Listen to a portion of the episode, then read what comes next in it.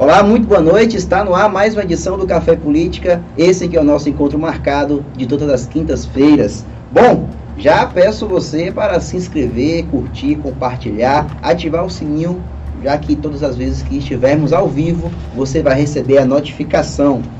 Claro, também tem enquete, mas antes de lançar a enquete, vocês estão percebendo que o meu, meu parceiro de bancada aqui, o Júnior Paim, que está ocupando o espaço de Larissa Moitinho, né, Júnior? Boa noite. Boa noite, André. Boa noite a você, amigo seguidor que está nos acompanhando nesse que é o mais quente da região Café Política. É, não estou substituindo, porque Larissa ela é insubstituível. Estou aqui só ocupando um espaço que ela deixou vago na noite de hoje porque não está muito bem de saúde. Está no departamento médico. Isso. Entregou atestado na firma. É, entregou atestado na firma. Então a gente deseja melhoras para você, Lari, e semana que vem ela está aqui de volta. Com certeza. Bom, é, quero também já é, agradecer aos nossos patrocinadores, a Unex, Faculdade de Excelência, a Soluz Materiais Elétricos e Hidráulicos e também o Grupo Coroa, as bebidas de energético, água mineral e também refrigerante. O nosso convidado de hoje, ele vem da cidade de Ilhéus, é o atual vice-prefeito da cidade, nossa cidade irmã, a Princesinha é, do Sul, é, e Vamos conversar com ele sobre a história política e também sobre as pretensões a partir daqui. Nosso convidado, Bebeto Galvão, muito obrigado por aceitar nosso convite. Boa noite. Boa noite, é uma alegria enorme vir ao programa, uma bancada é, de gente inteligente, obrigado. é, ênfase às notícias e cumprimentar vocês, cumprimentar aí meu querido amigo Mascarenhas, amigos de trajetória, de muita luta, que está no estúdio, também o Rick, enfim, cumprimentar todos vocês, Andrés e, e Júnior. Bom, é, aqui, Bebeto, fique muito à vontade, o café é quente e a prosa é boa. Isso que é né? coisa boa. Aqui, Isso que é coisa boa. Aqui nós oh. temos a lente da verdade. Quando você quiser mandar o recado, foque nessa câmera aqui, ó. Ali, aqui, essa aqui. Isso aqui. Pronto. Okay. Aí você dá o seu recado, porque a gente faz os cortes. Perfeitamente. E aí você pode usar na rede social. Bacana? Bacana. Bom, Bebeto Galvão, ele que tem uma história de luta, começou aí no movimento sindical, passou pela Câmara de Vereadores de Ilhéus e também pela Câmara Federal. Atualmente é suplente de senador de uma cadeira importante, o suplente do senador Jacques Wagner, tão influente na política brasileira. Vamos falar um pouco sobre como ele vê é, esse momento atual da política nacional, regional e, claro, falar também das eleições de 2024, que os motores já estão ligados, né, Júlio? Ligadíssimos. Inclusive, lá em Léus está quente, hein? E a gente daqui a pouco vai falar, teve articulação política no último final de semana em Léus, partido entrando no governo, é, prefeito que não anuncia quem é o seu candidato. E gente... acho que você falou de alguém aí, viu? Pois é, a gente vai ter que, que apertar, no bom sentido, o nosso amigo Bebeto. Mas, Bebeto, é, antes de mais nada, mais uma vez seja bem-vindo ao nosso podcast. E a gente queria entender como é que surge a figura do Bebeto no cenário político. Lá nos meados dos anos 90, final dos anos 80, 90, como é que surge Bebeto Galvão? Na verdade, é, na verdade a minha militância política, ela tem lugar e ocorre muito antes da década de 90 nos anos 70, mais precisamente em 79, eu ainda jovem, estudante secundarista, participei do movimento secundarista na Bahia, de reorganização da luta da UEB é, eh, em Salvador, onde fui dirigente é, e fui presidente do Grêmio é, estudantil na minha cidade, na cidade de Ilhéus, o Grêmio do, do Colégio Rômulo Galvão, que obtive um certo destaque e uma promoção para a direção estadual da União dos Estudantes Secundaristas. Esta atuação no movimento estudantil foi um parte-pri para uma atuação política, entendendo que a ação é, do movimento estudantil encontra limites em si mesmo. Uhum. E para promover mudanças era necessária uma atuação é, num partido político. E aí, naquele período da ditadura militar, eu atuei primeiro no MR8, o Movimento Revolucionário 8 de Outubro, Posteriormente, nos anos 80, início dos anos 80, quando o PCdoB é, estava no processo de pré-legalidade, né, estava naquela luta ainda sob o guarda-chuva do PMDB, é, eu era da juventude é, chamada Juventude do, do PCdoB. O JS. Né, Juventude do PCdoB que militava, que organizava certas ações políticas da nossa cidade. E fui, é, migrei do MMR8 para o PCdoB. Isso lá em 79, início dos anos 80. A partir daí, eh, houve um chamamento do partido e estava num processo de resistência democrática nacional e o Brasil inteiro pugnando por liberdade, por democracia. E o movimento sindical estava sob a tutela do Estado Nacional, do Estado brasileiro. A intervenção dos militares eh, colocou na proscrição eh, dirigentes sindicais, eh, democratas, etc. E nós tivemos um período, entre 64 até o início dos anos 80, em que o sindicato sofreu essa tutela do Ministério do Trabalho. Então, minha ingresso no PCdoB também permitiu um contato com o mundo do trabalho. E ao permitir esse contato com o mundo do trabalho, nós fomos ali discutir com os operários né, da, das fábricas de cacau de Ilhéus. Ah, eu comecei a trabalhar nas fábricas de cacau, reorganizamos ali em 82, 83. O sindicato era proibido reorganizar, mas nós constituímos uma chamada junta governativa, ainda o então delegado do trabalho naquele período era Valdir Regis, do MDB, e nós dissemos a ele do nosso interesse em reorganizar o movimento sindical como parte da luta política nacional, como um desafio da redemocratização do Brasil. Era necessário superar aquele antigo peleguismo e ter uhum, uhum. sindicatos autônomos, com característica política, sindicatos que pudessem atuar é, com a prática classista e, e fazendo valer a ação sindical em defesa dos interesses dos trabalhadores. Aí começa a minha militância, eu ajudei e Mascarenhas estávamos conversando um pouco sobre isso, ele trabalhava na Coper Cacau, e nós organizamos e nós fizemos a primeira grande greve eh, em 84, quando era proibido ainda fazer a greve, a primeira grande greve dos operários.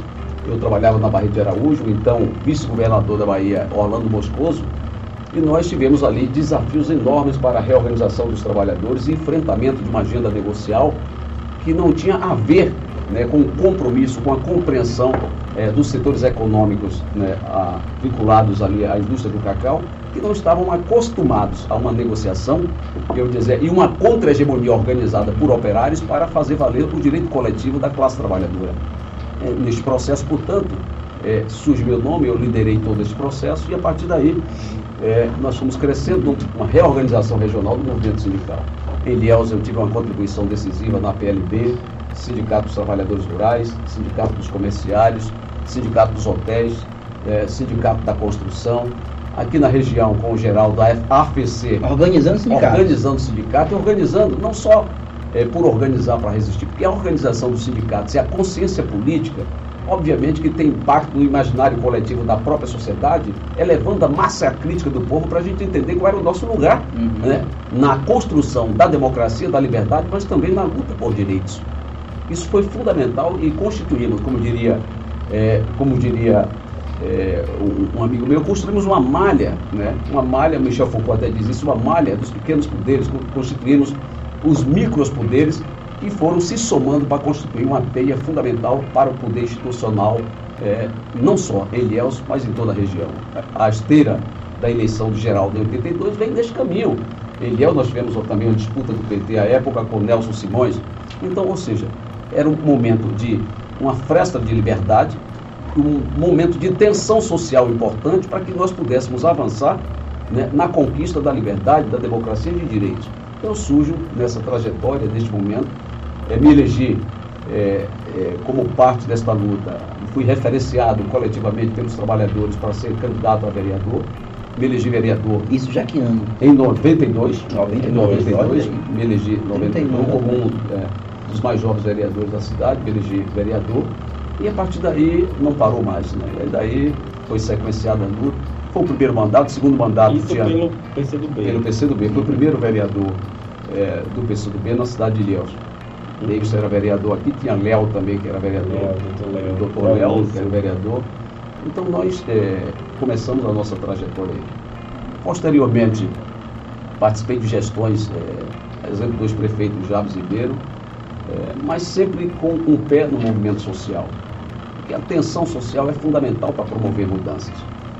Bom, a partir daí, é, eu saio do mandato, vou para o governo, trabalho na Secretaria de Relações Institucionais e Relações de Governo com o professor Soane Nazaré, Sim, era o, professor de, é, secretário de governo de Jales, e eu fiquei na Secretaria de Relações Institucionais, na, na, na, na Secretaria com o professor Soane Nazaré.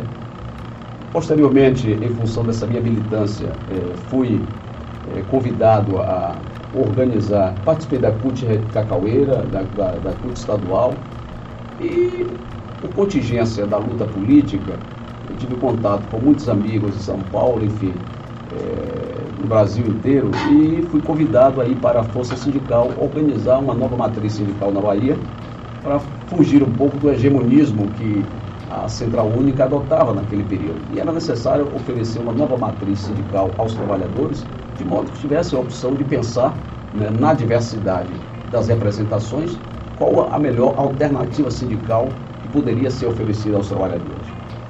Nessa, nessa trajetória, então, a gente traz, organiza, funda a Força Sindical na Bahia, que passa a representar imediatamente 2 milhões de trabalhadores, e aí eu sigo na direção da Força e organizando o ramo de infraestrutura, é, ou seja, da infraestrutura brasileira, Sindicato dos Trabalhadores da Infraestrutura.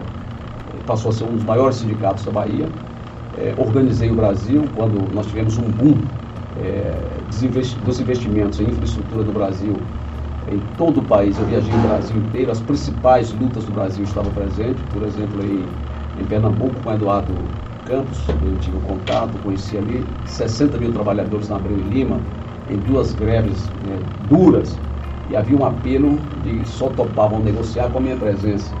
Eu fui para Pernambuco, fui para o Maranhão, para compor, fui para Santo Antônio e Giral para compor, fui para São Paulo, para o Rio de Janeiro, de modo que essas pressões neste período levaram o governo, por uma proposta nossa, constituir uma mesa nacional no âmbito da presidência da República para compor esses conflitos né, que tinham a ver com os interesses é, do Brasil, Sim. claro, nos grandes regionais projetos, e nacionais. Nacionais e regionais. Uhum. E tinha a ver com os interesses da classe trabalhadora.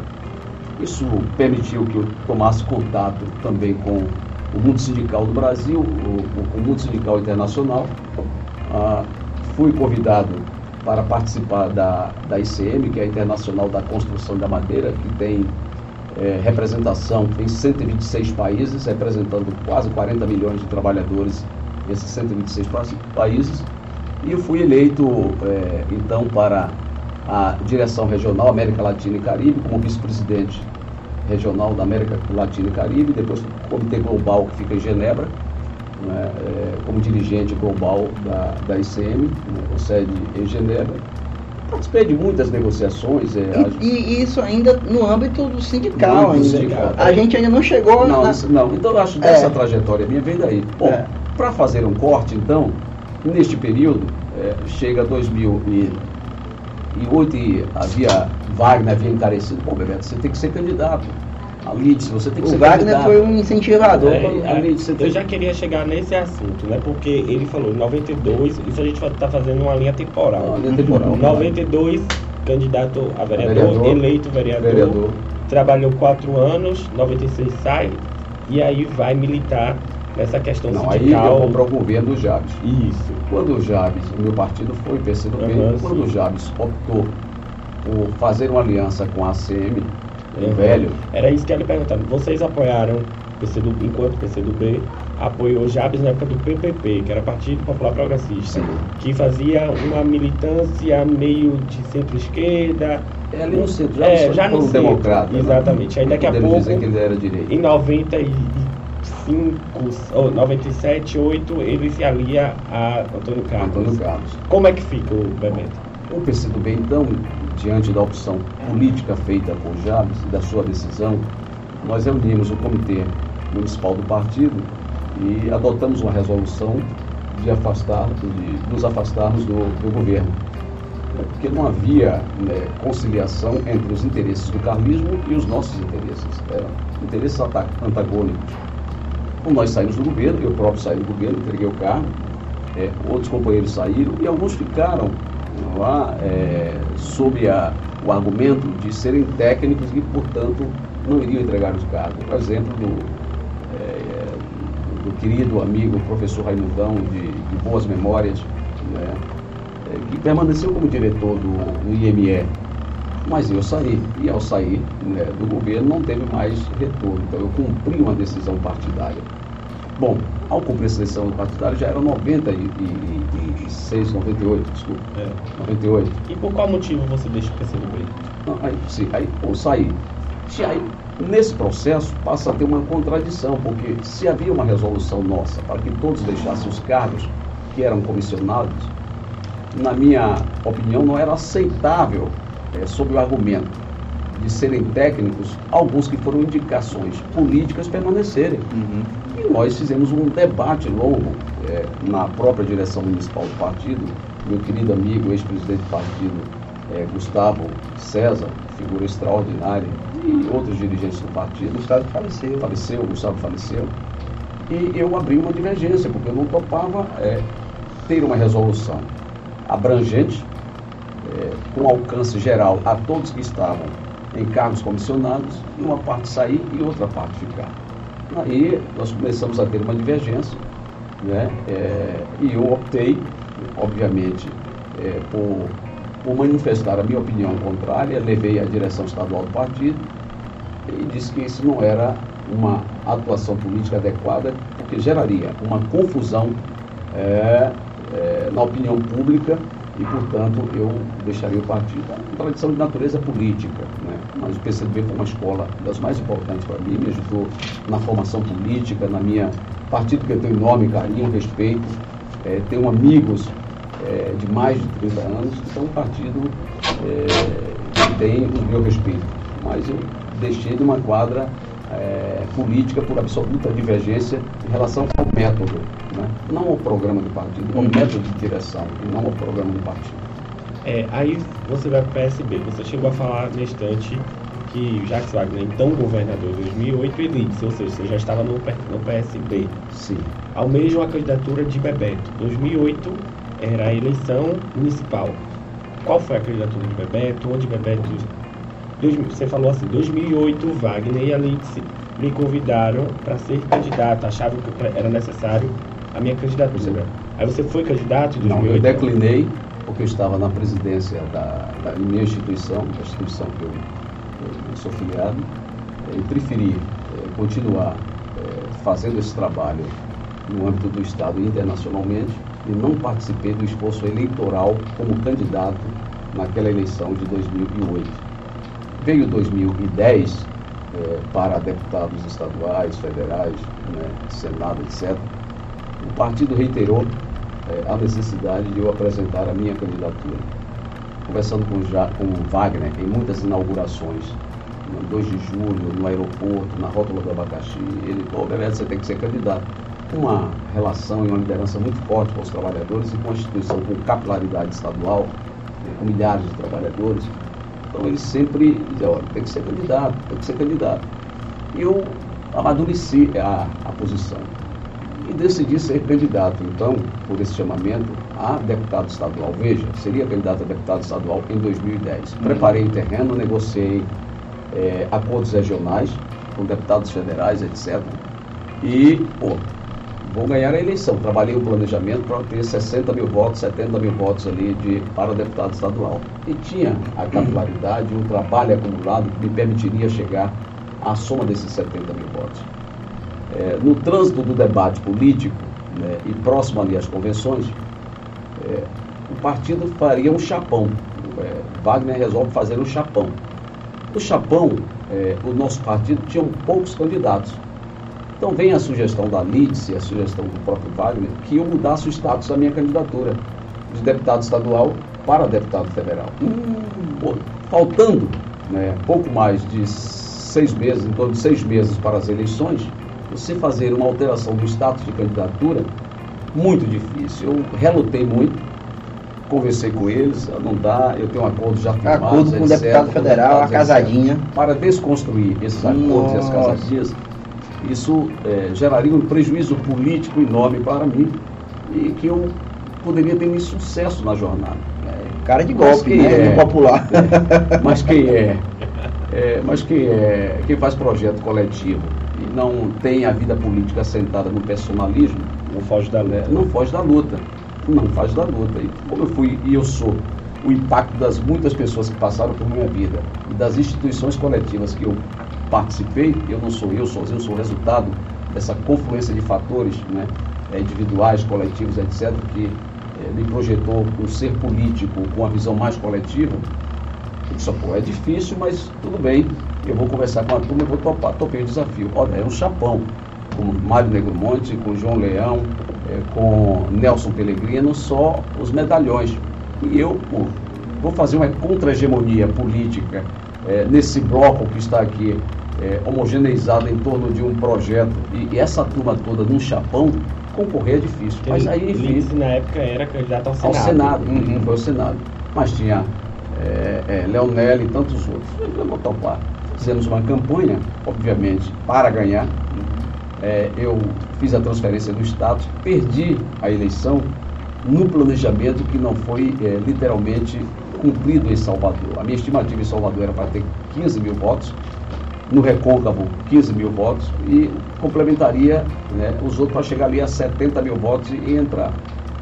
Eu perdi 15 mil votos, que não foram só 15 mil votos. No Recôncavo eu tive 10, perdi 5. Em Salvador, naquela primeira eleição de 2010, eu tive 8 mil, perdi 7 mil. Aí você não perde 7, você deixa, você é mais, é o dobro. Então você não tem, você Mas, perde assim, 14. A pessoa fez 8 mil votos em Salvador, é fora. É, ainda, não, mas, ainda não, mas, aí, mas no planejamento. É. Ganhei, bom, o que é que eu fiz? Fiquei na quinta suplência, numa chapa só dos 39 na quinta Podia puxar todo mundo para ser secretário que é. Na, na quinta suplência. o que é que ocorreu? Aí quando tem a eleição novamente, aí Pelegrino se afasta, eu assumo ali um período do mandato ainda daquela eleição de 2010. Bom, mas aí cumpri o papel, teve a eleição, continuei trabalhando. Em 2014 eu fiz o planejamento novamente, né, não parei, tem uma abordagem de mais de 200 cidades que eu fui votado na Bahia é, quase 100 mil votos em 2010. Quatro anos depois. Quatro anos depois, 2010, não, 2010, 57 mil votos, em 2000 e, né, 48 mil votos, em 2014, em torno de 100 mil votos, 97 mil votos e alguma coisa. E aí o planejamento deu certo, porque eu tinha estabelecido ter 15 mil votos em Salvador, tive 13 mil e alguma coisa em votos em Salvador. No Recôncavo deu é, o que eu tinha projetado. Em Ilhéus, meu planejamento era 20 mil votos, tive 26.700 votos. Peraí, então aí em 2014 você teve 100 mil? Quase 100, 97. Quase 100 mil. Para federal. federal. E foi deputado federal. Ah. eu me lembro, eu me rapidamente, eu me lembro quando o Rosenberg, eu é. me lembro quando o Rosenberg teve 100 mil votos, que foi uma 90 por Ele teve por aí, não foi?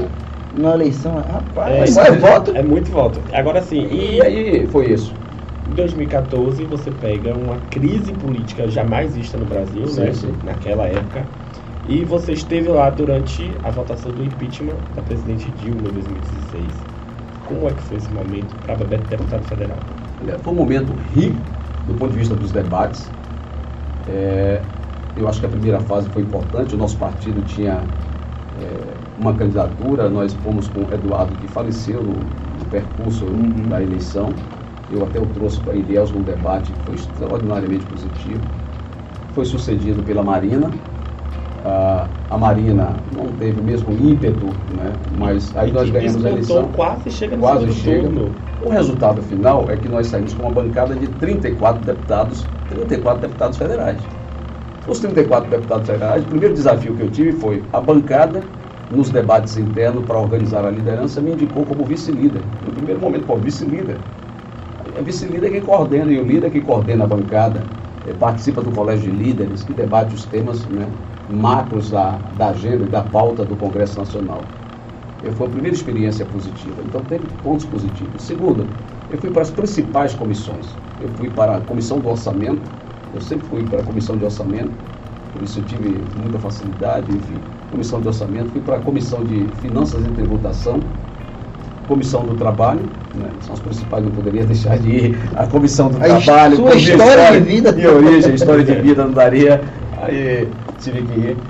É, e depois eu fui para o Conselho de Ética, onde se discutia a cassação ou não de Eduardo Cunha e a comissão do impeachment. Ora, foi um período rico de debates importantes, mas também um momento em que se amalgamou é, um novo centro político com o impeachment da presidenta Dilma. Ali foi um golpe Eu, eu, lembro muito bem das reuniões que eu participava, o presidente Lula estava na época, no hotel lá, e eu ia com a bancada, levar para cinco, seis, sete deputados da minha bancada. Veja, até é importante falar isso.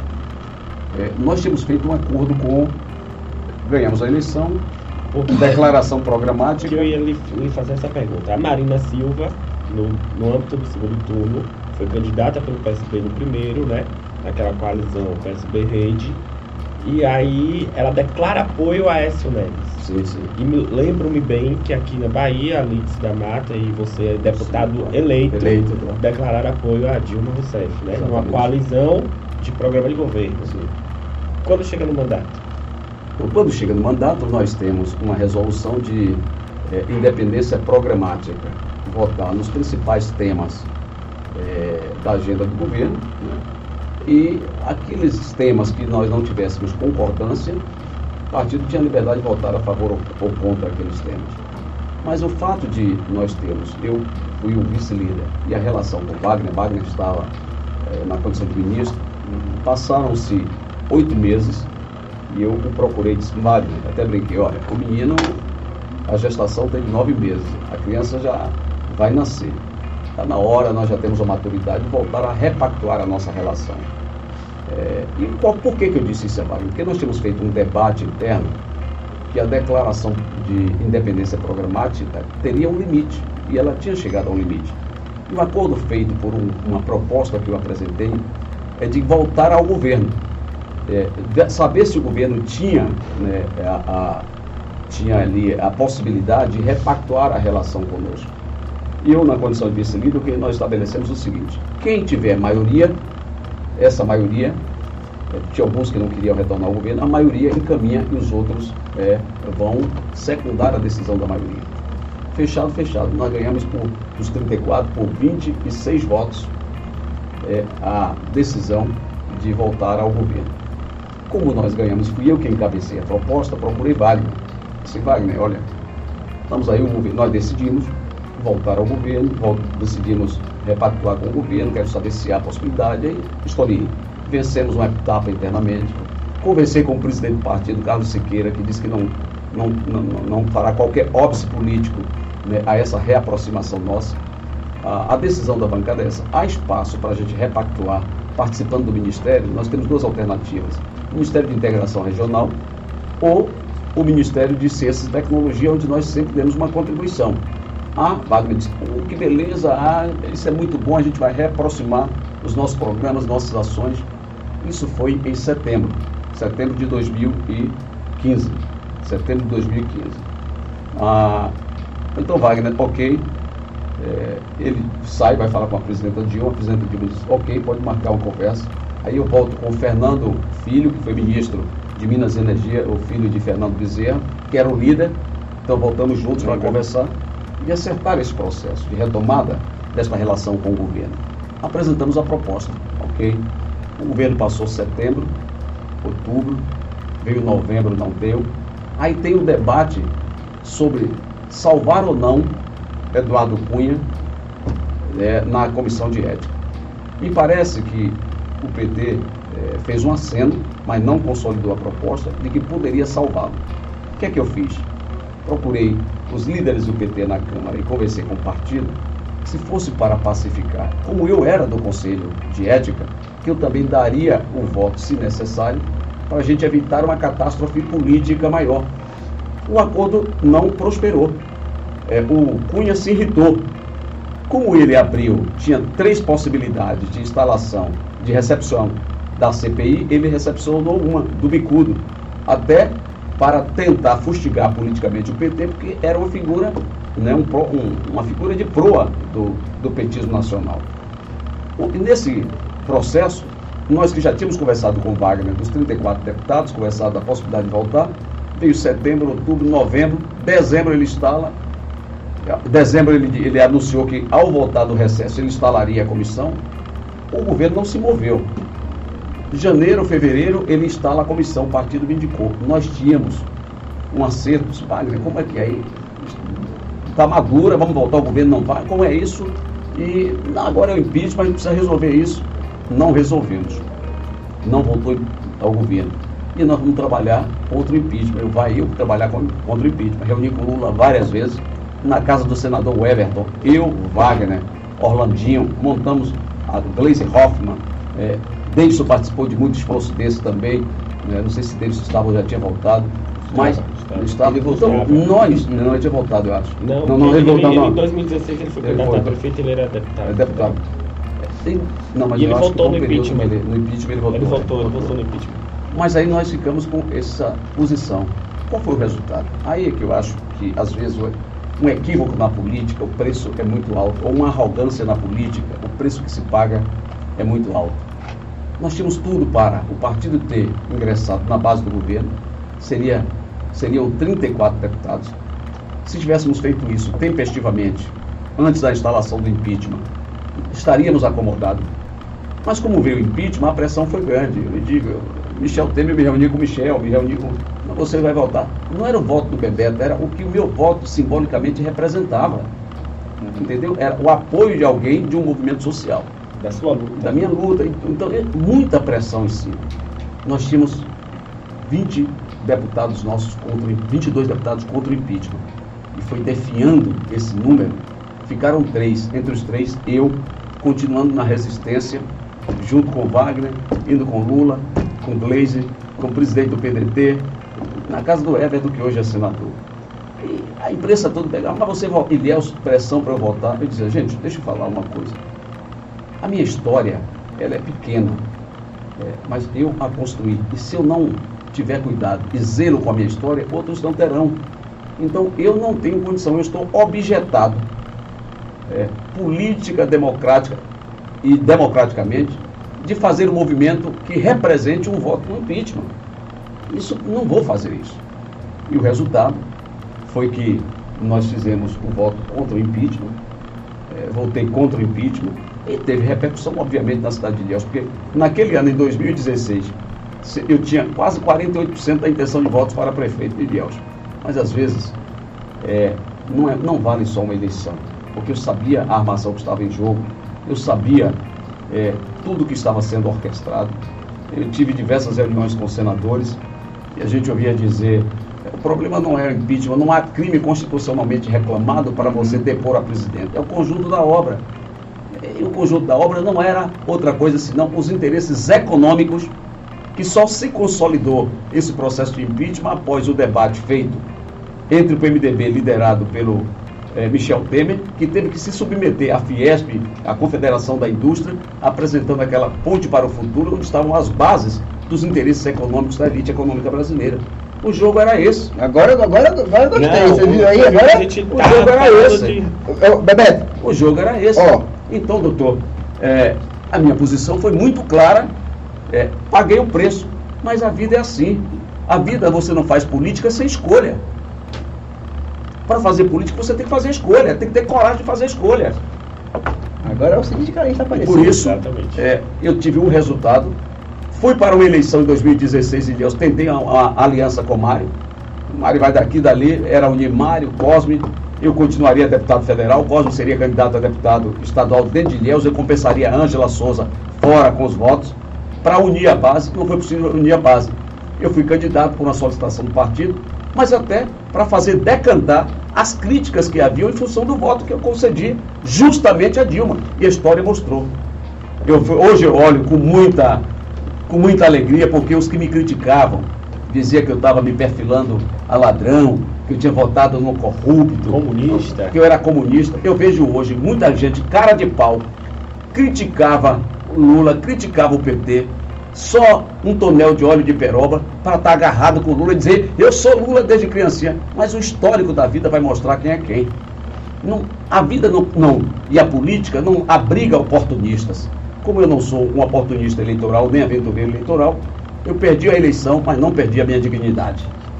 agora, agora foi, gostei, gostei. Vamos, vamos, gostei, Bebeto. Ó, vamos manter esse clima alto aí, mas antes eu tenho que mandar chat, um abraço né? aqui pra turma que tá bombando no chat, viu? Tá.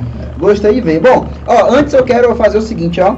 É, nós temos aqui. Tomar uma água, posso? É, com certeza. você já bebeu na sua vida. Essa água, água campinho, claro, campinho né? do grupo Coroa. Grupo Coroa que está fortalecendo a gente aqui. A, equipe toda tá tomando um energético aqui, Bad Wolf, viu? É, Olha aí, é, é. é a energia do podcast. É, é Júnior. Pega lá com o Bad Wolf, mistura no café, É. tá bebendo. Ah lá, mais. Hum. Essa lá, água- aquecendo. Agora a galera aqui no chat, André, ele tá falando, Tá bombando falando aqui. muito o povo quer ouvir de Ilhéus aqui, é o seguinte. Vamos, vamos Eu regionalizar vou a entrar em Ilhéus. Eu quero mandar um abraço antes da gente entrar em Ilhéus pra Gilca Badaró, que tá aqui no chat. Olha, minha querida amiga Gilca, prefeita de Itajuípe, figura Que você, inclusive, fez articulação para Claro. no PSB. PSB, é. O amigo Herê. Herê de Itajuípe também. Deixou uma perguntinha aqui pra você, mas daqui a pouco a gente chega lá. Mas bora falar de Ilhéus. Você já falou aqui que em 16 você foi candidato a prefeito contra Mário, é, Cacá Colchões e ficou, faturou o terceiro lugar. Deixa eu lhe dizer, eu estava liderando as pesquisas. Eles perceberam que teve um acordo no subterrâneo da política, que eu não posso revelar agora, é, e que facilitou uma escolha de para quem perder, quem estava no poder. Como viram que havia possibilidade de eu continuar crescendo, juntaram os nove candidatos para me atacar, dizendo que, que re- eh, rememorizaram a ideia do impeachment. Mas eu estava no processo de crescimento de liderança. E os três partidos da base, né? Da PP. PS e, e PSD. Mas né? aí foi do jogo político, eu não, Mas aí em 2020, 2018 você foi candidato a suplente do senador, do senador Jacques Wagner. Depois a gente fala nisso. Chega 2020, uma aliança que para muitos era improvável. Sim, sim. Mário Alexandre e Bebeto. Como é que se deu essa aliança? Pô, isso aí é muito legal você perguntar. Veja, é, em 18 eu fui quase que abduzido é, por Wagner e, por, e pelo Rui, que havia a possibilidade de Lídice ter uma candidatura autônoma e a legislação abriga, a, abriga esta possibilidade. E para evitar uma ruptura da base que teria consequências na nossa chapa proporcional, Wagner me chama e, pô, eu estou oferecendo a Lides para ser a suplente, ela não está topando, e a gente faz um jogo depois que ela assume e tal. Eu não topava de jeito nenhum. Aí, Bebeto, ajude nisso. O que é que você quer? Não, pô, por que você não vem? Eu só dou para vocês a, vice, a, a suplência. Eu dou para você ou para Lides. Lides não quer, dou para você. Tanto que eu conversei com o Carleto, que tinha interesse à época, enfim, aí é outra história. E só, Wagner, eu estou com a eleição arrumada, né, trabalhada. Se ganha, eu não sei, mas está trabalhada. A minha expectativa é passar dos 130 mil votos. Estou com a eleição trabalhada, trabalhei muito, e pai, pai, pai, pai. Pô, isso ajuda. Disse, Rapaz, aí passei 4, 5, 6 meses, aquele ali estava todo mundo contra, os prefeitos todos, o movimento sindical. Aí nós fomos, fomos e conversamos depois dos cinco meses a turma de que era necessário, como soldado da luta democrática, evitar eh, uma, uma fragmentação do nosso campo, Uhum. porque interessava a nós, independente da minha candidatura, é manter a unidade do grupo e ganhar a eleição. Eh, e aí eu desisti da candidatura né, e fui ser o suplente de Wagner. Bom, Que quase você bota o pé lá, né? mas tudo é no seu próprio tempo, é isso. E, olha, tem uma coisa que eu aprendi na minha vida e eu não, não tenho ansiedade por nada. É respeitar a conquista das pessoas. Sim. Você tem que respeitar a conquista das pessoas. Ah, Wagner foi eleito e eu sabia, quando assim definir, fazer a composição na majoritária, na condição de primeiro suplente da chapa. E ser suplente é, é, é, é natural. Você só tem condição de assunção daquela função quando há uma vacância temporária ou definitiva. Mas eu tenho claro que é, a conquista é do- do- do- do senador Wagner. Eu não vou ficar fazendo conjecturas, ilações sobre possibilidade disso ou daquilo. Não. Eu acho que consequência direta é um afastamento dele, é eu assumir. Se fosse candidato a governador ou se fosse para o ministério, estava bem trabalhado aí no ministério. Eu, em nenhum momento, me gerou ansiedade. Eu digo, eu sei como é a política, o jogo da política. Então, às É vezes, você importante. precisa fazer uma arrumação, Uhum. como agora nós estamos fazendo no Congresso Nacional, em que você tem que rifar alguns parceiros né, históricos de caminhada eleitoral para fazer um jogo de arrumação para a governabilidade, senão a gente não governa e não eh, aprova as matérias que são necessárias, matéria tributária, o arcabouço fiscal né, e tantas outras matérias importantes para a economia brasileira. Então, eu acho que eu não tenho essa ansiedade e trabalho a política com duas dimensões, tempo e espaço. É isso, e o Wagner tá dando um show como líder do Senado, ou como líder do governo Do. Senado. Mas e aí, como foi essa aliança Ah, Bebeto tá. Marão? Veja, bom, veio a eleição de 20, eu não tinha a menor não, não estava disposto a ser candidato. E Mário, vamos falar a verdade, estava isolado politicamente, porque ostentava 82% de rejeição em toda e qualquer pesquisa. Estava isolado. Né? É, ninguém, eu até brinco com o Mário, é, pô, parece que você tinha lepra naquele período, Exatamente. ninguém queria conversar com você. Um desafio enorme. Então, eu comecei a participar da discussão de Ilhéus, dei umas duas entrevistas, meu nome apareceu lá com 7, 8% da outra pesquisa, foi até 9%. Neste processo, né, o governo estava dialogando, Jabes né, e o PP ainda eram da base, é, Mário da base, mas com muita dificuldade, e a gente vai rearrumando o jogo ali. Eu disse, olha, eu não vou ser candidato, o partido não terá candidato, mas nós vamos fazer uma opção de escolha aqui é, entre as candidaturas que estão postas. Se o PT tiver uma candidatura, nós vamos caminhar com o PT. Não tendo, a gente fará aí um debate interno e, e vamos aqui analisar o quadro eleitoral da cidade e ver, é, na negociação com qualquer dos dois partidos, a possibilidade de nós é, fazer, construirmos uma aliança. Mário é, e Bento me procuraram. Mário e Bento me procuraram. E, eu digo até, brinquei hoje, eu nunca vi Mário ficar dois dias trancado numa sala, conversando, como ficou comigo dois dias sem sair e aí voltava. Eu decidi o seguinte, olha Mário, nós podemos fazer uma aproximação. Né? Eu não posso dizer a você que vou apoiar, mas vamos fazer uma aproximação inicial. Vamos aí construímos uma live naquele período do, pandemia, da né? pandemia, uma live depois trocamos ideias ali naquele período do limite da janela partidária, o que fazer com os partidos, etc. Nenhum partido queria. Ajudamos ali os partidos, fizemos filiação do nosso partido. E ele, pô, vamos construir uma aliança. Começou a fazer pesquisa, nós fizemos pesquisa. E do outro lado tinha Jabes, que também tinha interesse. João Leão me procurou, manifestou maior interesse em construir uma aliança com, com o PSB de Ilhéus e, e fazer um entendimento no âmbito do Estado comigo. Leão, vamos analisar. E fomos analisando o quadro. Mas eu também fiz um desafio. Eu acho que eleição é desafio, é opção. Se Mário estava tão ruim, 82%, é, a perspectiva é uma candidatura da oposição ganhar. E Jabes tinha é, um posicionamento político também positivo, Jabes não Cacá, um posicionamento é, positivo.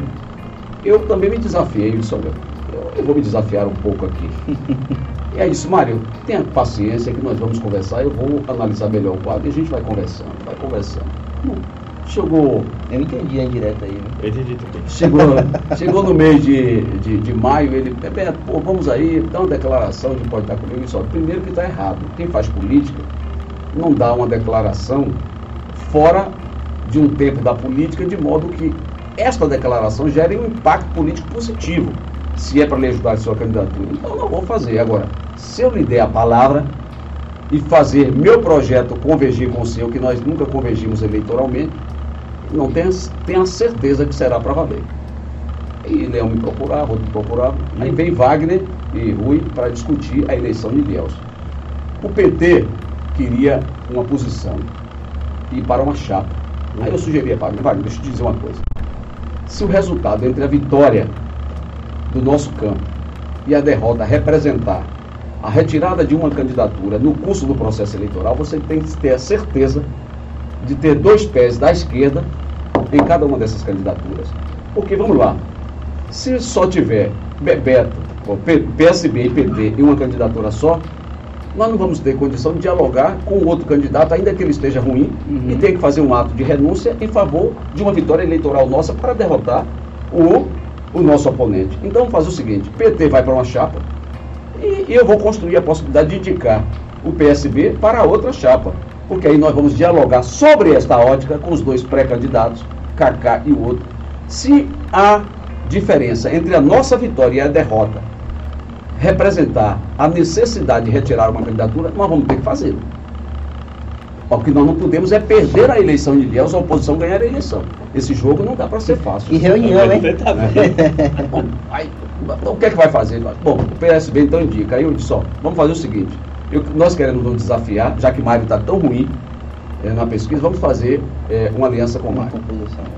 Aí Mário voltou, ficamos mais dois dias presos, conversando sobre o que seria. Tínhamos três nomes colocados sobre a mesa. o nome de Jailson Nascimento, de Diego e o nome de última hora é, que Mário queria apresentar também de Marcos Flávio. O partido tem uma maturidade. Marcos, Marcos Flávio, Flávio tem pauta para Marcos é, Flávio. O, o, partido tinha uma maturidade construída. Não dá para você é, oferecer janela é, apenas para, ou, ou, ou, para uma eleição. Né? Disse, pô, aí não dá, o partido reagiu, não deu. Faltavam 15 minutos, para você ter ideia, para o fechamento da convenção, o Mário ali. Só que as pesquisas indicavam que a minha aliança com o Mário, né, na transferência e convergência, era a aliança que ele precisava. E ele ficou várias pesquisas, dentro várias pesquisas, eu tenho pesquisa qualitativa, tenho quantitativa, várias pesquisas, e dizia o que representava isso. O meu nome, não era outro, outro nome. Era aí, partido. Não era só o partido, era partido e o nome. E ele insistiu, insistiu, insistiu. Aí eu digo para Wagner, não, Wagner, eu vou lhe dizer, eu vou, ele está propondo, aí Wagner liga e o pessoal do governo liga, pô, aceita para ajudar serviço aí, eu vou ajudar. E fiz um acordo, inclusive, Mascarinha, não sei se está aqui, fiz um acordo com o Mário e com o Bento, ó, eu coloco meu nome agora, mas a gente vai ter que encontrar em 10 dias a lei é, é, estabelece esta possibilidade de em 10 dias você fazer a troca é, do vice. Eu não estou a fim de ser candidato, de ser vice. Ah, tá bom. Mas quando fez a primeira convenção que nós fomos, fizemos a primeira pesquisa oito dias depois, crescemos oito pontos. Nossa! O Mário tinha sete pontos de intenção de votos, crescemos oito, vamos para 16, dobrou, 15 e alguma coisa saiu, é, quase 9%. Foi... Aí está competitivo. Aí passou a ser competitivo. Fizemos outra mais 30 dias depois, batemos 20 e poucos por cento. Aí eu disse, olha, a marca, se a gente alcançar os 35%, ele tinha uma restrição enorme, uhum. ele tinha uma rejeição enorme. Melhorou muito a imagem dele. Melhorou. E, olha, nós construímos uma narrativa. Então o que é que houve ali? Eu convergi o meu projeto eleitoral e disse ele, com perda inclusive de parte do meu patrimônio político, para uma eleição, porque quem tem projeto, como nós temos, de governo, e que pensa uma cidade da dimensão de Ilhéus, com seus problemas, mas também com as vicissitudes que a cidade tem e as possibilidades de crescimento que ela tem, Ilhéus, até pela sua própria condição, é uma cidade, como Itabuna e tantas outras, que não consegue viver sem uma aliança importante com o Estado, claro. dado as características das demandas históricas que tem o nosso município. Então, eu disse, eu topo ir. Fomos, crescemos, aí construímos uma narrativa. Havia uma reclamação muito grande da, da população do norte, da cidade ali, do norte da cidade, que reclamava de que o sul estava sendo beneficiado com a ponte com a duplicação da 001 e nada para o norte. Eu assumi a tarefa de debater com o norte, dizer, nós temos um projeto e vamos dar consequência ao projeto. Na pós a eleição, nós vamos garantir a requalificação do sul, saindo do distrito industrial até o parque infantil. E eu tive com o Mário em todos os projetos, brigando com o Rui, no limite de Rui deixar o governo, para a gente bancar os dois projetos de requalificação. Porque era uma dívida, era um compromisso. Então, alguém que converge um projeto, que tem ajudado enormemente a cidade, que tenham é, trabalhado algumas é, da, das ações macros do governo. Viaje a Brasília e captar muitos investimentos, porque, modéstia à parte, eu fiz trânsito da direita da esquerda e tenho uma palavra, tenho a confiança construída, né? ainda que eu não, não seja mais deputado, mas tenho confiança construída com quem eu bato a porta. E Mário sabe disso e o governo sabe disso. Então nós fizemos o resultado, ganhamos a eleição. Não havia, inclusive, no resultado da eleição, possibilidade de ter um outro nome para deputado, que cada um ia correr, e aí é outra história, a vocês podem perguntar, aí... chega lá. Então aí é o seguinte, o que é que houve? Esse foi o jogo. E eu, conscientemente, entendi é, alguém que o meu nome, aí, viu?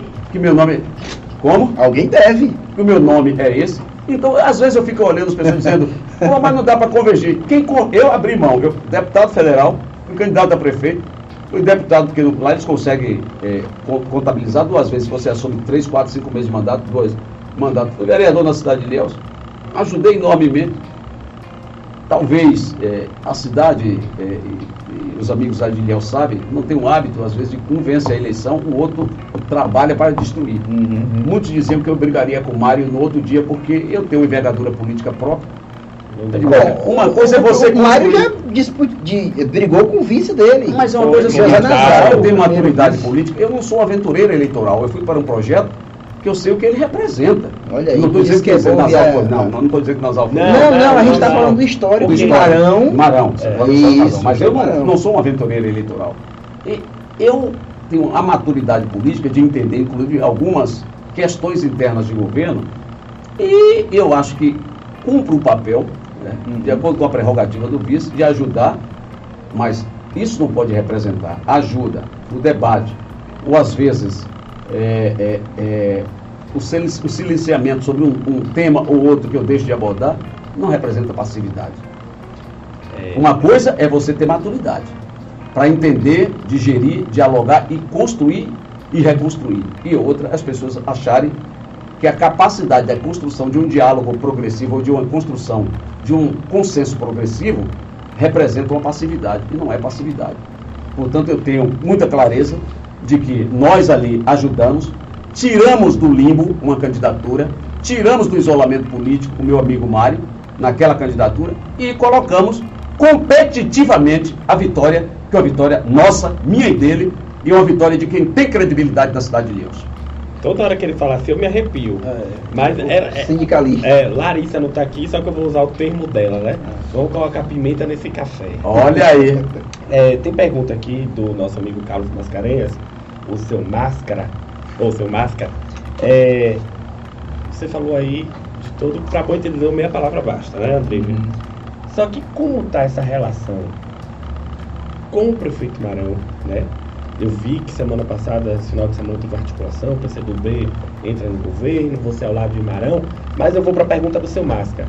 Marão anda subindo e descendo, o Marcos Flávio ao lado. Existem outros nomes do governo, inclusive da deputada estadual Soane, que também a gente já tem uma pauta sobre ela daqui a pouco com o senhor.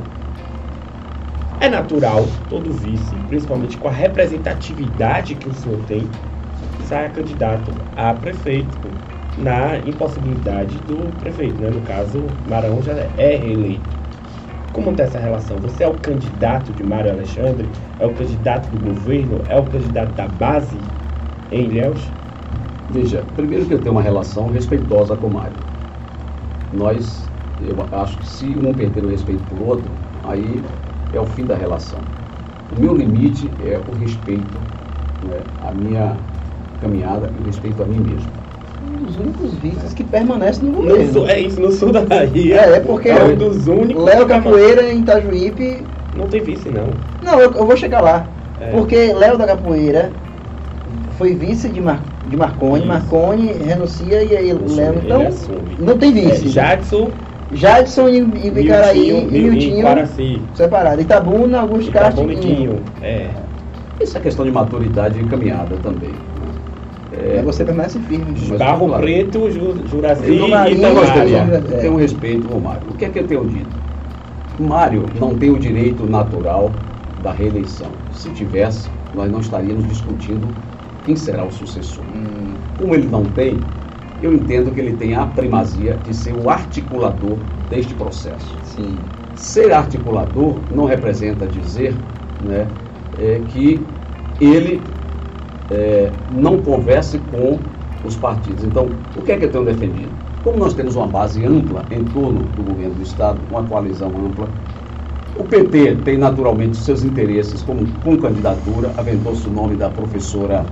É, não, não, Adélia professora Adélia Vieira, respeitada, é, é, uma pessoa extraordinária. Tem lá o, meu amigo Augusto, que é candidato, Nilton, Augustão, vereador, Augustão. Nilton aventou esse nome. É, então nós temos uma base. O PSB tem uma pré-candidatura. O que é que eu fiz? Só para você ter ideia. É, o PSB tem uma pré-candidatura, a minha, a sua, a minha. O PSB não apresentou ainda. Mas eu, para chegar a este momento, porque lealdade não é só para dizer sim, lealdade é para dizer também não. O que é que eu fiz de movimento? É, em maio deste ano, eu estava com o governador e manifestei ao governador, governador, por tudo que eu já fiz, por minha trajetória, eu tenho um interesse, vou apresentar minha pré-candidatura a prefeito da cidade de Ilhéus. Botou a carta na mesa. Na base do governo municipal, quero na base do governo municipal e na base do governo do estado. Por tudo que eu já fiz, vou apresentar minha pré-candidatura. O senhor tem algo contra? Ele disse, Bebeto, não. Caminhe, construa. E a gente vai conversar. Construa. Tenho muito interesse. Falei para Wagner. Wagner disse, não, tenho interesse. Isso nós nos encontramos sabe, no Pelourinho. E Wagner ele me chamou, você é candidato a prefeito. Eu disse, tenho interesse em conversar com você. Vamos ter interesse em ver como essas coisas vão caminhar aí. Aí eu disse ao governador, tudo bem, estou lhe comunicando, mas só tomarei a iniciativa de conversar com lideranças políticas, sociais, é, com líderes econômicos da cidade, depois que eu conversar com o prefeito Mário. Sabe por quê, governador? Isso é lealdade.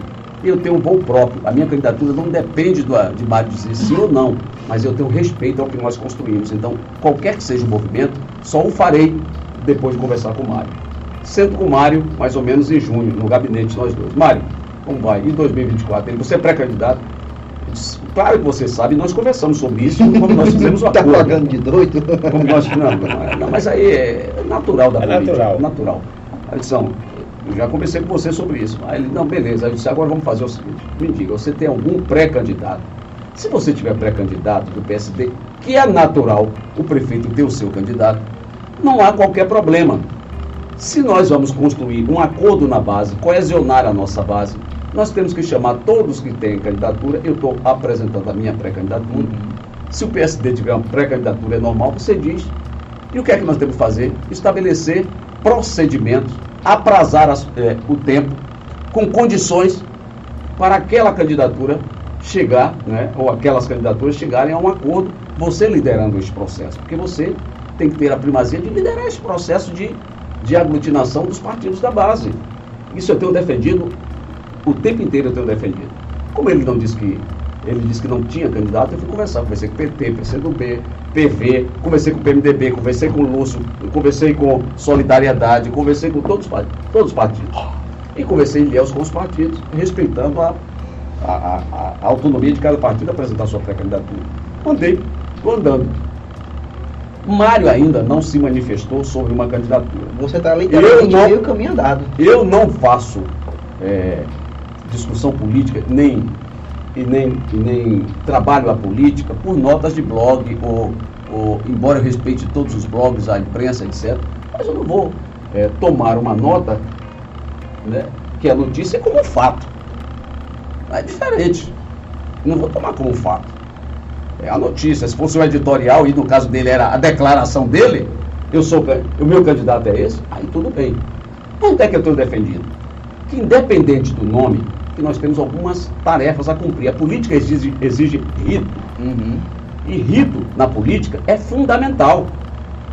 O que é que eu tenho defendido? Bom, Mário, é, chama os partidos, o PT, PCdoB, todos esses partidos, vamos nos reunir. Quem tiver sua candidatura, vamos construindo internamente no nossa, na nossa base de governo, base do governo Jerônimo, estabelece quais são os procedimentos, porque aí a gente, na construção, se todos aceitam o procedimento, é mais fácil você chegar ao nome. Porque se temos muitas candidaturas e empurra para o ano seguinte, próximo da eleição, é mais difícil digerir qualquer atitude de definição de nome sem uma construção prévia de quem será o nome. Sim. Se você não faz, você tá, se você não age assim e afasta a política, o partido da política, os partidos da política, ou você fica é, ao sabor ou ao alvedrio pessoal da escolha de quem quer que seja, Sim. isso representa uma ruptura, a antipolítica, E e, uma não a distância. política. E uma distância. Isso representa uma distância, a antipolítica. Então, eu penso que Mário tem este papel de ser é, esta pessoa que vai coesionar. Bom, se é o nome de Bebeto, se é o nome de A, de B ou de C, isso só podemos aferir a partir de um procedimento estabelecido. Imagine eu, não converso com vocês que são de partidos da base, o Jerônimo não conversa, diz assim, não, o meu, meu candidato é esse. Bom, então é o seu candidato. Se é o seu candidato, eu não tenho compromisso com ele, ninguém tem compromisso. Mas se você constrói e diz, olha, essas candidaturas estão postas, eu tenho aqui também este candidato, né? Vamos construir, e o acordo é esse. Quem tiver melhor, pesquisa, líder. Porque não é só o acordo de ser candidato, é. Eu até botei hoje, é valorizar as conquistas do presente e propor inovação para o futuro. Qual é a cidade que nós queremos? Eu Qual tô- é o projeto de cidade que nós queremos construir? Eu tô, eu tô É. vendo aí algumas indiretas, bem diretas, Não, não, não é direta, é reflexão política, não é direta, não, é reflexão política. Eu estou dizendo porque eu digo isso presencialmente com o Mário, com, nas conversas inteiras, que eu tenho repetido como um mantra isso. Porque isso é a boa política. Isso é a boa política. A boa política é você dialogar. Como é que eu vou construir uma candidatura sem dialogar com os partidos? Isso pode acontecer, então, nos partidos da base do atual Então, governo. o meu temor é Se a gente não constrói tempestivamente essa discussão, não é para chegar ao nome. Eu não estou propondo uhum. e não propus decidir nome. Uhum. Até porque, se você for verificar, vários se colocaram nessa condição. Eu estava conversando com vários se colocaram é, nessa condição. E eu acho que as candidaturas foram que perdendo força nesta posição. Não porque os nomes não sejam bons, uhum. são muito bons, mas talvez pelo método. Né? Não se chegou com o resultado. É Esse é o ponto. Se o rigor científico exige um método, a política, embora não seja ciência exata, mas ela tem método na apuração de resultados que você deseja chegar. Agora, existe uma convergência. Que... Então, o que é que eu quero dizer finalmente? É preciso convergir. Então, eu estou colocando muito a pré-candidatura. Veja que em nenhum momento eu falei eu sou candidato a qualquer custo. Estou dizendo a pré-candidatura para apurar o resultado uhum. daquilo que se quer chegar. E apurar o resultado daquilo que se quer chegar é diálogo. É diálogo, é conversa. E se temos muita candidatura, a conversa tem que ser antecipada para no ano da eleição você estar tá com um caminho mais ou menos pavimentado com ah, uma série de, de, de, de, de, de, de, condições estabelecidas. Então, respondendo ao meu amigo é, Mascarenhas, Mascarenhas, eu penso que o jogo é esse. Eu não vou desprezar a ideia do PT ter um partido. Eu acho que Mário também não pode desprezar. Tem um candidato. Tem, um, desculpa, ter um candidato. Eu não posso desprezar a ideia é, do PSD ter um partido, ter um, um candidato. Também Mário não pode desprezar a ideia do PSB ter um candidato. O PT não pode desprezar essa ideia. Se nós somos da mesma base, eu acho que a questão aí é questão de rito. E lá nós temos um outro agravante. Temos partidos que são da base do governador no, é, no governo, alguns no governo, outros não. E temos partidos que estão no governo municipal que não estão na base do governador. Isso é engenharia política. Engenharia política custa tempo, é vontade, é, é você estar aberto a ouvir o contraditório, ouvir as diferenças de opinião, é construir na pluralidade. Isso é a riqueza da democracia. Essa é a riqueza da democracia. Então, para apurar o nome, eu acho que nós precisamos vencer todas essas etapas. Eu acho que não é escolha do nome pelo nome. O nome para quê? Com que programa? Eu acho que primeiro é discute critérios, estabelece qual é o programa de cidade que a base quer e que os partidos da base desejam em relação ao desenvolvimento urbano, em relação ao plano diretor da cidade, em relação ao planejamento urbano da cidade, as matrizes econômicas do município, né? É, quais são as bases é, aos novos investimentos da cidade, discutir uma série de questões que são fundamentais para manter as conquistas do presente e avançar para uma cidade inteligente do futuro que nós queremos para Ilhéus. Bacana, olha, nós estamos chegando já no, nos momentos finais, viu? Passa rápido, já estamos chegando a uma hora e meia de programa. É, Veja só. Tão rápido assim. Tão rápido assim, né? Vamos ter outra oportunidade. Eu queria só. Você acredita, Bebeto, de acordo com a avaliação que você faz da política de Ilhéus, de que o prefeito Marão ele tem aí cacife para colocar um nome e para liderar essa, essa disputa, essa, essa conversa entre os partidos? Você falou de rito aí. Olha, eu acho que o prefeito não é por acaso que ele foi reeleito. Hum. Obviamente que tem aí a participação de muitos atores políticos, mas é uma conquista que nós devemos respeitar, é de ser prefeito por duas vezes. E um prefeito numa cidade complexa como Ilhéus, que ganhou notoriedade a cidade por tudo. Eu dizia a ele, Mário, você tem que se tornar a liderança regional, você tem que ser uma liderança é, com estatura estadual. Nós temos que sair do mesmo lugar em que, desse lugar que tem você um se encontra, aí, viu? Tem e um você ganhar ah. projeção estadual e nacional. Precisamos fazer incursões em Brasília, uhum. em Salvador. Engraçado, a candidatura de Sônia, por exemplo. Na, na, naquele período eu disse a ele, velho, você precisa ir para Salvador passar 15 dias, porque eu conheço o jogo lá.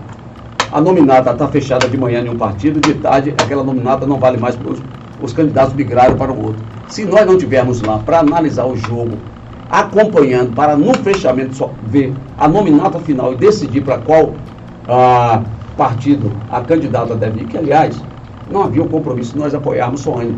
Outra convergência que nós fizemos, fizemos uma convergência dentro de um projeto político que trouxe ela para o PSB.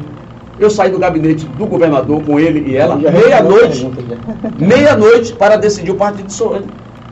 Ou seja, então, a minha convergência com o partido é uma convergência grande. É, Sônia se elegeu, modéstia à parte, deputada, e eu tenho peso nisso. E ninguém vai me tirar esse peso. Eu sei onde é que eu votei e o que não votei. Porque 2 mil votos menos só não tinha perdido. Eu acho que na minha movimentação eu dei mais de 10. Ajudei a dar mais de 10. Eu não, ajudei com as minhas articulações.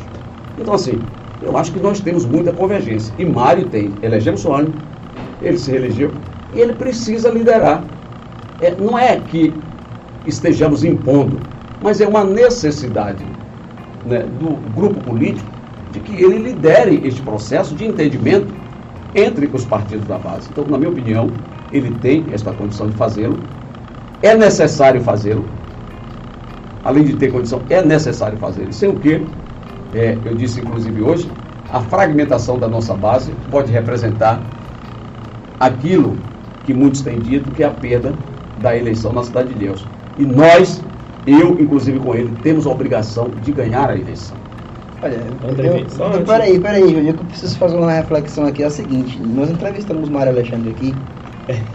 numa tentativa de muito tempo conseguir trazê-lo aqui. Inclusive, já convidamos a Sony também, mas por diversos, parece que, né? Vou falar, diversas intempéries impedem que a deputada venha para esse podcast. Mas eu preciso dizer que a política é maravilhosa, sabe por quê? Maravilhosa, claro. Consegue juntar duas pessoas totalmente diferentes. É isso. Marão e Bebeto. Mas são duas pessoas totalmente diferentes. Mas o que tem dado certo é a maturidade com que eu trato a política. Não, Pelo amor de diferente ele, ele, agora e, ele é e eu estou observando que Bebeto está com a garganta cheia de coisa para falar. Ô, ô André, é, agora, isso é provocador. Isso é, é provocativo. É, é, agora sim, convergiu a fala do vice-prefeito com o prefeito que esteve aqui há um mês atrás. E Mário falou sobre mais ou menos isso. Que precisava, é? que precisava haver diálogo né? entre a base. Mas, na verdade, meu querido, eu quero dessa. Ah, ele quer dar com gás. Sem gás. É, me dê a sua aqui. Quer ser com gás. Pronto. Pronto, trocamos aqui. Tá resolvido. é, é, é, o Mário, você sabe que o Mário foi do PSB, né? Na eleição de 16 eu, iria, eu, eu o convidei para ir a Ilhéus, ele marcou e tudo e terminou ah, ocorrendo um problema com a filha dele, tem síndrome, né? Ele desmarcou, ia fazer uma caminhada comigo. Mas assim, antes da gente encerrar, eu queria só trazer em pauta uma questão mais regional. Você é secretário-geral do PSB Sim. Né, do Estado. Essa pergunta até do nosso amigo Herê, de Itajuípe. Como está essa reorganização do PSB aqui no sul da Bahia com essas candidaturas, prevendo as candidaturas do ano que vem. Porque em 2012, se não me engano, o PSB foi muito vitorioso aqui com Gil Canadaró, Itajuípe, é, Joaquim Babo, Itapitanga. Tiveram vários prefeitos eleitos ali, né? Suca e... Suca e Baitaba. Baitaba, Léo e Barra do Rocha. Exatamente. Como é que está isso? A Josefina, que já foi prefeita pelo PSB. Sim. Como é que está isso?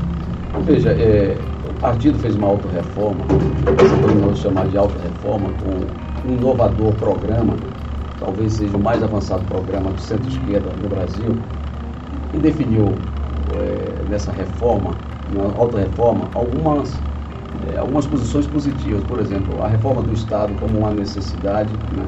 a reforma do Estado, a reforma tributária que está ocorrendo, é, uma economia verde 4.0, né? enfim, uma série de, de questões econômicas, sociais e políticas. E dentre as questões que obtiveram é, definição no Congresso, a resolução de participar das eleições de 2024 é uma definição nacional. Tanto que agora o presidente nacional do partido convocou os presidentes estaduais do partido para que os presidentes estaduais levassem para a reunião é, com o presidente nacional a relação de pré-candidaturas em cada estado é, do país. E dentre aquelas candidaturas, as candidaturas prioritárias do partido é, naquele estado. Bom, isso nos impõe uma responsabilidade maior de organização do partido, de planejamento e organização do partido. O PSB, quando optou ficar fora da federação, se tornou é, uma é, se tornou um partido que, que eu diria a você, desejado por muitos. Né? Que é o partido do vice-presidente da, vice da República. Porque você tem a federação PT, PCdoB, a outra federação PSDB com cidadania, com cidadania você tem pessoal e rede. Nós não federamos com ninguém. O, o partido, então, virou uma, uma, eu diria até uma, uma certa vitrine é, partidária, porque na nossa base, por exemplo, no estado da Bahia, nós temos, é, fora dessa, dessas federações, nós temos o PSB, o PSD de Otto, o PMDB, né, o, o PMDB e o Avante. Então, esses quatro partidos. Óbvio que há uma corrida, uma demanda para o partido, para é, de, de, liderança para virem ao partido, né? partido é partido de médio porte, partido que já tem candidato a presidente, um partido que tem uma caminhada, uma trajetória histórica com o PT desde 89, quando oferecemos é Paulo Bisol como primeiro vice intelectual de quatro costados, foi um procurador, foi o primeiro é, candidato a vice com Lula em 89, portanto, é, é um partido que tem uma trajetória, mais de 70 anos de existência, de luta, na luta democrática. Então muitos querem vir ao partido, ele e o que é que nós estamos fazendo? Óbvio que o debate, nós fizemos essa semana, eu estou na comissão de análise regional das nossas comissões provisórias, os partidos pensam em ter é, candidatos a prefeito. Às vezes tem, uma, é, tem um pedido para uma comissão provisória é, em uma cidade apenas para é, aquele candidato ou aquela candidata eleger um vereador ou outro vereador que às vezes não tem um compromisso orgânico com o partido. Então o que nós estamos fazendo é uma análise criteriosa de cada cidade onde está sendo, cada cidade que demanda né, a renovação ou a manutenção da comissão provisória do partido e analisando é, quais são as circunstâncias políticas daquela cidade, se nós vamos ter projeto eleitoral próprio em aliança ou apenas uma chapa proporcional.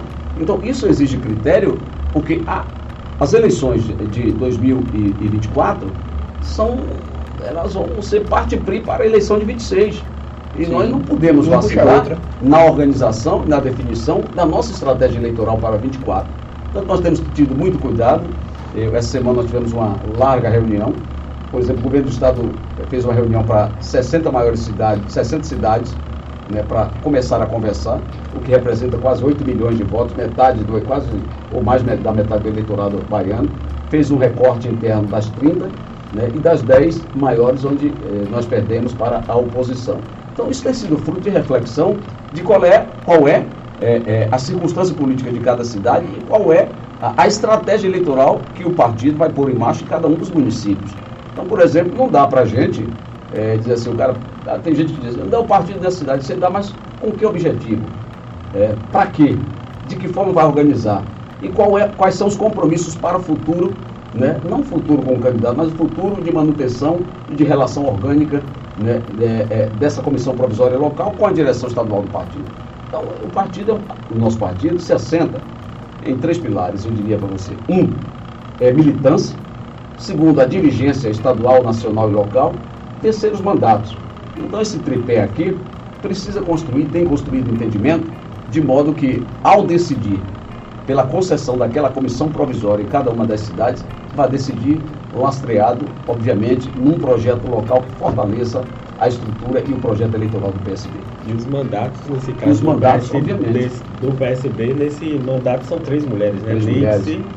É, a, Fabiola, a Fabiola e, e, a Sônia. Mas sobre Itabuna, vou falar rapidinho de Itabuna. O PSB apoiou, na última eleição, o atual prefeito Augusto Castro existiu um rompimento agora pessoal né, do Dr. Renato Costa, que é uma figura emblemática no PSB. Mas como é que está? O PSB ainda mantém um cargo no governo, que é a Secretaria de Agricultura, com o secretário Moacir. A gente sempre vê na cidade, nos eventos, o João Carlos, que é um quadro importante do PSB histórico, no histórico. estado, histórico do estado, com o prefeito Augusto Castro. Como é que está a avaliação do PSB prevendo a eleição de 2024 aqui em Itabuna? Deixa eu te falar. É, é, o PSB, eu não vou falar sobre a definição pessoal do meu querido amigo Renato né, e o gesto político que ele adotou. Tem respeito à própria figura, à sua trajetória, isso eu não, não vou comentar. Mas o partido permanece na aliança aqui em Itabuna. Eu conversei muito com o João aliança com o, eh, o prefeito Augusto Castro. E veja, isso não é só uma definição local. As dez maiores cidades, essas cidades serão objeto de uma reflexão é, do Conselho Político. Quando não houver possibilidade de convergência para uma candidatura, e é o que o governo vai trabalhar, os partidos trabalharão para tentar convergir, tem primazia, na definição que se adotou, aquela cidade onde o prefeito vá para a reeleição. Tem primazia e apoio. Segundo critério que se adotou, apoio do governo do Estado. Segundo critério que se adotou, foi o critério de quem acompanhou Jerônimo no período de poeira e sal. Né?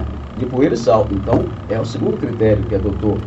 Então, aqui, é, é, objetivamente, já pelas declarações reiteradas feitas pelo governador Jerônimo, pelo próprio, é, pelo próprio senador Otto e pelos partidos que estão na base, a tendência, aí eu não vou falar por demais partidos, eu acho que tem aqui um problema que eu não quero me meter uhum. em tabuna, porque. Ninguém quer. É, já tem Deus para cuidar. Já tem Deus para cuidar e muita coisa, então não quero me meter nesse problema. Mas o, o que eu poderia dizer é que o PSB, a tendência é marchar é, com a reeleição de Augusto Castro. É isso. Perfeito. Olha, tem uma pergunta aqui, é o seguinte. Bebeto, como é a sua relação com o movimento negro de Ilhéus? E como ele vê a candidatura de um nome do movimento afrocultural da cidade para a Câmara de Vereadores? Olha, eu, ao chegar na prefeitura, obviamente, por minha trajetória, eu sou um homem é, negro, é, sei o que representa, e este lugar aqui só quem pode falar sou eu, porque uma pessoa branca pode compartilhar do esforço de combate ao racismo, ser um antirracista, né? e nós não vamos vencer é, a, o racismo no Brasil se nós não tivermos uma convergência de homens e mulheres brancos que entendam a odiosa atuação que o racismo provoca e a sua, é, e, a sua e, o impacto que o racismo causa, né? não só é, no presente, mas causa é, uma violência permanente na vida de homens e mulheres negras que sofrem essa abjeta né, atuação de, de pessoas que não compreendem o que é a dignidade humana e a vivência humana. E o movimento negro sempre teve e terá em mim, né, não por acaso eu participei na Câmara dos Deputados da CPI é, do extermínio de jovens negros e pobres. E fui um, uma das figuras é, que mais atuou no interior da própria comissão. Eu, inclusive, contei isso à época, trouxemos aqui para fazer um debate, uhum. né, é, para, e, enfim, para representar um, uma posição política de afirmação nossa contra os autos de resistência, onde morre a maioria dos jovens negros e pobres, é, nos autos de resistência. E o movimento negro sabe que a primeira coisa que eu fiz ao chegar em Deus foi chamá-los para uma conversa. É, fizemos o, o, primeiro novembro negro da história, então o primeiro novembro negro em Deus com os mais importantes militantes, acadêmicos, pensadores, e ocupamos simbolicamente o Palácio Paranaguá, aquele que foi é, um espaço de dominação do poder da burguesia que representou dores para o povo negro daquela cidade, que tem, pelos dados censitários, quase 80% de mulheres e homens negros, chicoteados muitas vezes, né, é, com trabalhos análogos ao escravismo em alguns momentos, é, nós ocupamos para fazer o primeiro de novembro ali, simbolicamente, para marcar uma posição de que nós queremos, é nós por nós, mas nós queremos influenciar no resultado nas decisões das políticas públicas da cidade.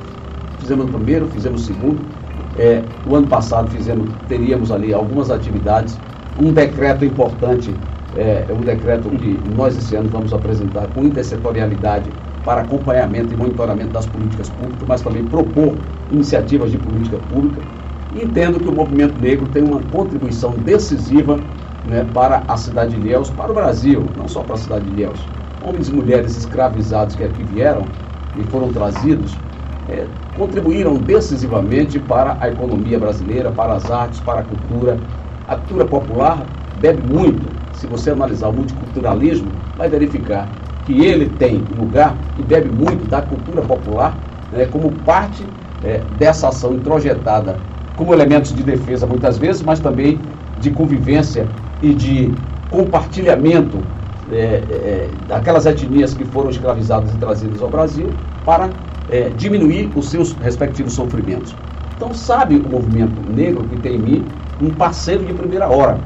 E eu entendo, disse aos companheiros do movimento negro, que é fundamental que nós superemos esta fragmentação, movimento negro, os povos de terreiro, e que a gente tenha uma candidatura que seja uma candidatura que represente este campo na cidade, de modo que é, este setor é, possa ter voz no parlamento municipal, que possa ter, acima de tudo, é, condições de demandar políticas públicas que é, possam ajudar a minorar o sofrimento daqueles homens e mulheres é, que, que, vivem à margem do direito e, e à margem é, do mercado do trabalho, do mercado do consumo. Então, é uma, é uma boa iniciativa que eu entendo ser positiva do movimento negro. Quem fez a pergunta aqui, o mestre Ney, ele complementa e diz que Bebeto é um dos políticos mais completos no sentido de reunir condições de construir e implementar uma agenda para que a nossa Ilhéus definitivamente é, no cenário das cidades desenvolvidas.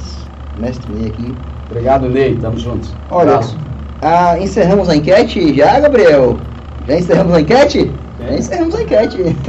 Olha, a enquete de hoje ela também, é, também tem um âmbito regional, né? Certo. O Hospital de Base completou 25 anos essa semana nós fizemos uma enquete aqui e pedimos para que nosso público ouvinte responda. É, para você, o atendimento base é bom, ótimo ou ruim? 48% é, votaram que o atendimento no hospital de base é bom, 33% ótimo e ruim 18%. Aí, foi o nosso público aí, ouvinte, dando sua opinião. Bebeto, boa. mais uma boa. vez agradecer a sua participação aqui no nosso programa. Com certeza você virá outras vezes. Essa foi a primeira de muitas. Né? É, gostei muito do, da, do seu papo, é, da sua trajetória, porque esse programa a gente conversa não só de política partidária, mas de fato é aquilo que move a nossa região. Sim. E ouvindo a sua história agora, isso nos reflete de que a política ela não é só eleitoral ou partidária. Tem a luta, como você falou, do movimento estudantil, que é muito importante, a luta secundarista, que hoje eu não vejo mais. E a, esse secundarista aqui tinha. Eu fui o último presidente da UES. Aí, tá vendo aí? Da UES. É a União dos Estudantes Secundaristas. Então, último, e tinha muito, né? Tinha uma participação muito forte e isso vai se perdendo. Então, muito obrigado, Bebeto, e fique à vontade aí para suas considerações finais. Bom, eu que agradeço a vocês, né? agradeço aí ao entrevistadores, ao Júnior e Andreiver, Andreiver né? ao Rick, querido amigo Rick, aos Gabriel, Gabriel, Gabriel e Eric aqui. Gabriel, Eric, ao Mascarinhas que está aqui pelo estúdio. Agradecer aos ouvintes, aos internautas que participaram também é, deste programa. Dizer que é um momento de alegria, de dois jovens tão antenados, não é? Com os temas nacionais, os temas da nossa região. Isso é uma contribuição decisiva para a formação de uma consciência crítica, de uma massa crítica regional, porque não nos basta ser reprodutores de um conhecimento, é preciso que a gente tenha a clareza, como vocês estão tendo, de trabalhar também a contra-hegemonia para romper é, certos padrões que estão estabelecidos. Eu acho que a juventude tem um papel relevante em todas as mudanças operadas no nosso país e esse programa faz história é, Portanto, é um programa assistido por muitos e muitos e muitos. Um programa que tem uma credibilidade importante pela seriedade com que o diretor do programa, os entrevistadores, a técnica do programa trabalha né, não só para receber bem é, os seus convidados, os entrevistados, mas também para oferecer é, uma entrevista de qualidade, abordagem de qualidade é, e oferecer à população a possibilidade de refletir sobre os temas que aqui são abordados. E eu agradeço enormemente e coloco à disposição é, para vir outro momento que vocês julgarem oportuno. Um abraço, que Deus abençoe a todos. Muito obrigado pelas palavras, Roberto. Esse é realmente é nossa, nosso, eu falo que é o papel social da empresa, é, é informar é, com um bate-papo leve, tranquilo, e, e, é isso aí. Júnior Pai, muito obrigado, viu? Obrigado, André, obrigado ao Bebeto, obrigado. Hoje geralmente eu fico ali atrás, né? Hoje eu estou aqui substituindo, ocupando a vacância da minha amiga. o Larissa. suplente. Eu sou suplente. Ah, na verdade eu sou Severino, Larissa. né? Tá Larissa, Larissa Moitinho. Larissa Moitinho. Na verdade eu sou o inspetor Bugiganga, né? É, é, na próxima vez se for. Vai, tá vai ser mais agradável. Ah, ah, muito tranquilo, muito agradável, muito agradável. Muito obrigado, André. E é para você que está nos acompanhando amanhã. Vou, deixa eu vender meu peixe. Claro. Amanhã tem o meu programa com a minha amiga Jéssica Brito Aqui é o Debate Papo de Boteco, onde a gente toma uma cervejinha. Ah, o onde a Bebeto gente- quer vir de você também, né? Mas a gente ainda não abriu pra político, mas bora abrir. Eu acho que no dia que a gente abrir pra político, o café e política vai ser suprimido. Eu já estou perdendo convidados porque todo mundo só quer tomar cachaça no programa dele, que é sexta-feira, e, e quarta-feira vinho. E Exatamente. você nem tomou Aí café, eu. Bebeto. Aí do Duvinho me chame. Tá A vendo? Larissa Moitinho também. Eu estou perdendo meus convidados. Então, me chame amanhã. também. Amanhã, a partir das 19h30, Larissa Fernandes, Olha, cantora, bacana. vai estar aqui com a gente, uma, tá despontando aqui no cenário musical de Itabuna. E no sábado, a gente, mas aí amanhã eu falo sobre fala. sábado. Não deixe de curtir, comentar e se inscrever no nosso canal. A domingo, eleição do Conselho Tutelar em todo o Brasil, são eleições unificadas. Então você, aqui de Itabuna, você tem dois pontos de votação. Se você é da zona 28, vem cá, calma aí pra mim não falar besteira. 28 aqui lá do domingo. É aqui, Ah, Estadual. você vota no colégio estadual. Se você é do 27, como eu, Não, 27 vota é no IMEAN. É, 27 é 28. estadual. 27 estadual, 28 como eu e. Mean. Então, é igual a eleição para prefeito, para vereador, para presidente. Você chega das 8 às 17 horas, urna eletrônica pela primeira vez, dia 1 domingo. Não deixe de votar, é um papel social de responsabilidade conjunta. Conselho Tutelar, eleição 2024, 23. Quase propaganda do TSE. É, Só faltou o tiri. Sim, Olha, Xandão que vai me A, contratar. a, a Larissa Moitinho, a Larissa Moitinho mandou um abraço aqui para o senador Bebeto. Minha amiga, um abraço, Lari. É, Ela já nomeou Wagner em algum, em algum Algum ministério. ministério, é. dizer que o Bebeto em 2022 estava com. Tem muita- o- tem muita trajetória ainda. O Wagner ia ser governador. Tem muita trajetória ainda. Muito caminho. Muito caminho. Bom, chegamos ao fim de mais um Café Política. Obrigado a todos e todas. Semana que vem estaremos aqui com o café mais quente da região. Tchau, tchau. Pronto, muito bom. Bom, bom papo, viu? Calma.